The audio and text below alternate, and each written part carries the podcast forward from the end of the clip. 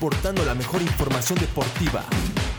Escucha desde las gradas.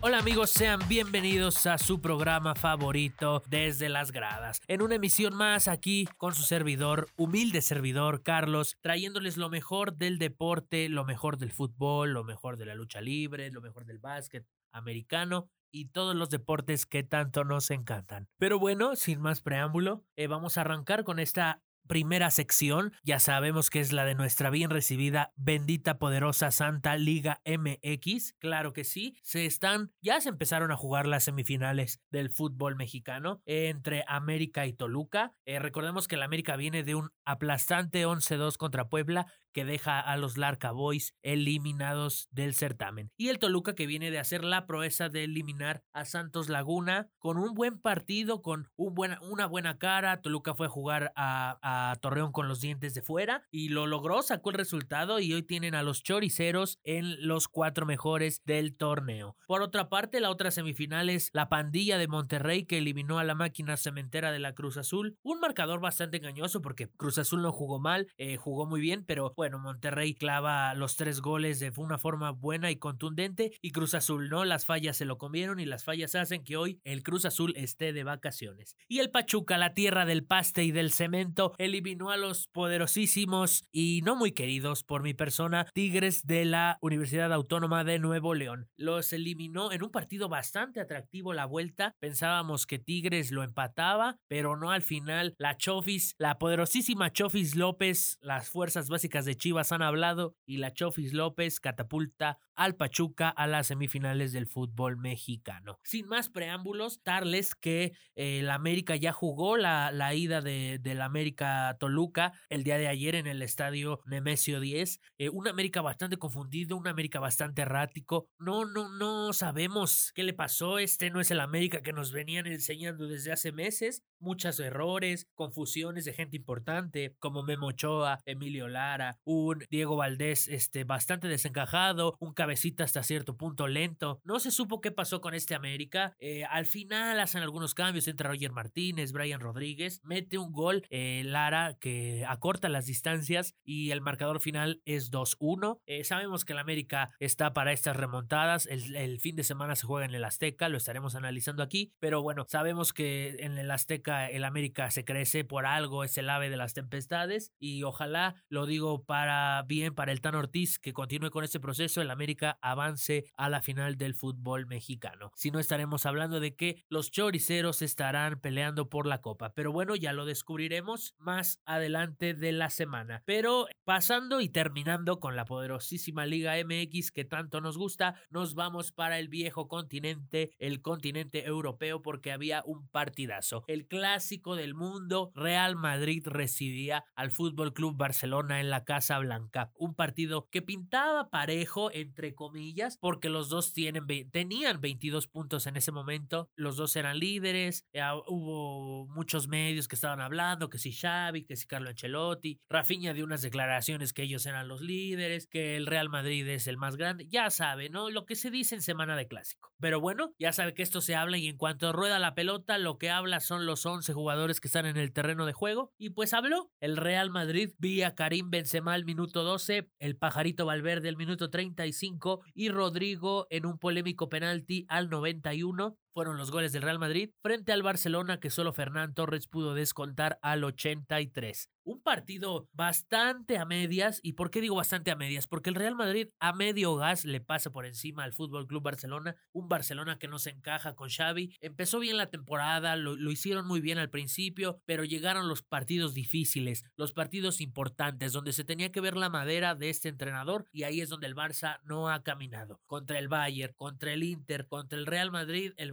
simplemente no ha sabido hacer buena cara y es lo que tiene en descontento, perdónenme ustedes, a la afición Blaugrana. Sin más, de ahí nos vamos a otra parte del continente europeo, precisamente a la ciudad de Liverpool, donde se jugaba otro partido bastante atractivo de la Premier League, la mejor liga del mundo, dicen algunos, yo digo que es nuestra Liga MX, pero bueno, ese no es el tema. El tema es que el Liverpool recibía al Manchester City, un Manchester City invicto con su androide del gol, Erling Broad Haaland, que venía imbatible, imparable, incomparable, y todo lo que termine en hable venía en modo Dios, pero si sabemos que hay un equipo que le hace sombra al Manchester City y es su rival odiado en los últimos tiempos debido al gran fútbol que despliegan estas dos escuadras, es el Liverpool de Jürgen Klopp. Y pues para no demeritar lo que estoy diciendo, el Liverpool gana 1 a 0 el partido, un partido bastante apretado, bastante cerrado, le anulan un gol al Manchester City de Foden, hubo bastante bastante controversia porque se decía que no era falta, se decía que sí, un despeje increíble de Allison que manda es la asistencia para el gol de Mohamed Salah, desde eh, despeja de un tiro de esquina y le cae el balón a Salah, se des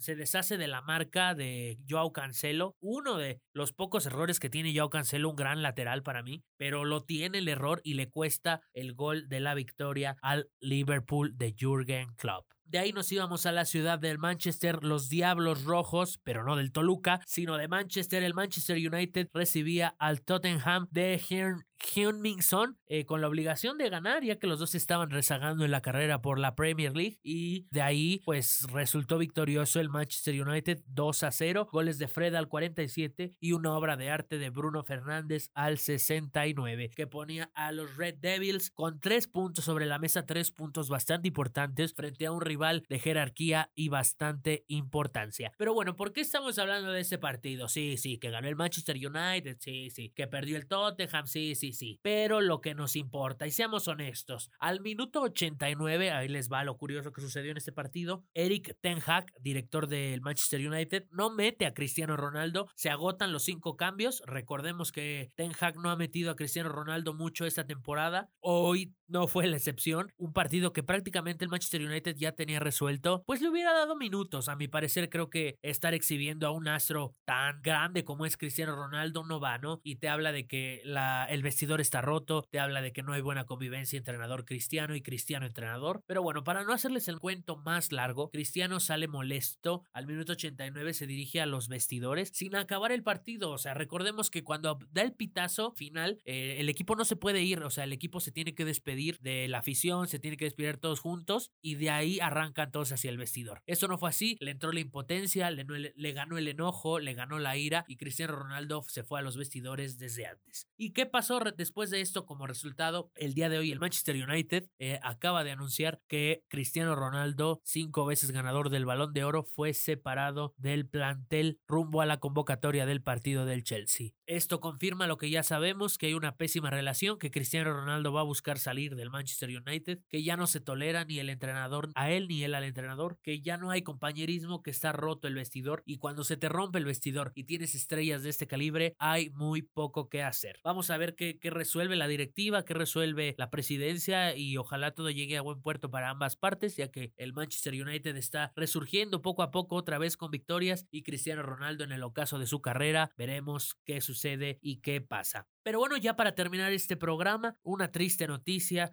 caritas tristes, caritas llorando. Nuestras chicas, nuestras mexicanas sub-17 fueron eliminadas del Mundial de la India sub-17 2022. Perdieron contra su similar de Colombia 2 a 1 descontó Caicedo al 81. Bueno, descontó, fue autogol, pero descontaron a fin de cuentas y hace más decoroso el marcador para las nuestras. Las nuestras que se llevaron dos derrotas y una victoria, perdieron contra China en su debut, eh, ganaron España 2 a 1 y perdieron contra Colombia 2 a 1, lo que hace que nuestras mexas regresen a casa sin nada. Mucho éxito, un buen proceso, mucha calidad, muy buenas jugadoras y pues nada, para adelante y, vamos a confiar en ellas que, que un día, un día nos van a traer una Copa del Mundo. Yo lo sé y yo se los firmo. Pero bueno, sin más, es momento de despedirme. Muchas gracias por escucharnos, muchas gracias por sintonizar aquí su programa favorito desde las gradas. Mi nombre fue Carlos, un gusto y un honor como siempre brindarles la mejor información del mundo deportivo. Bye.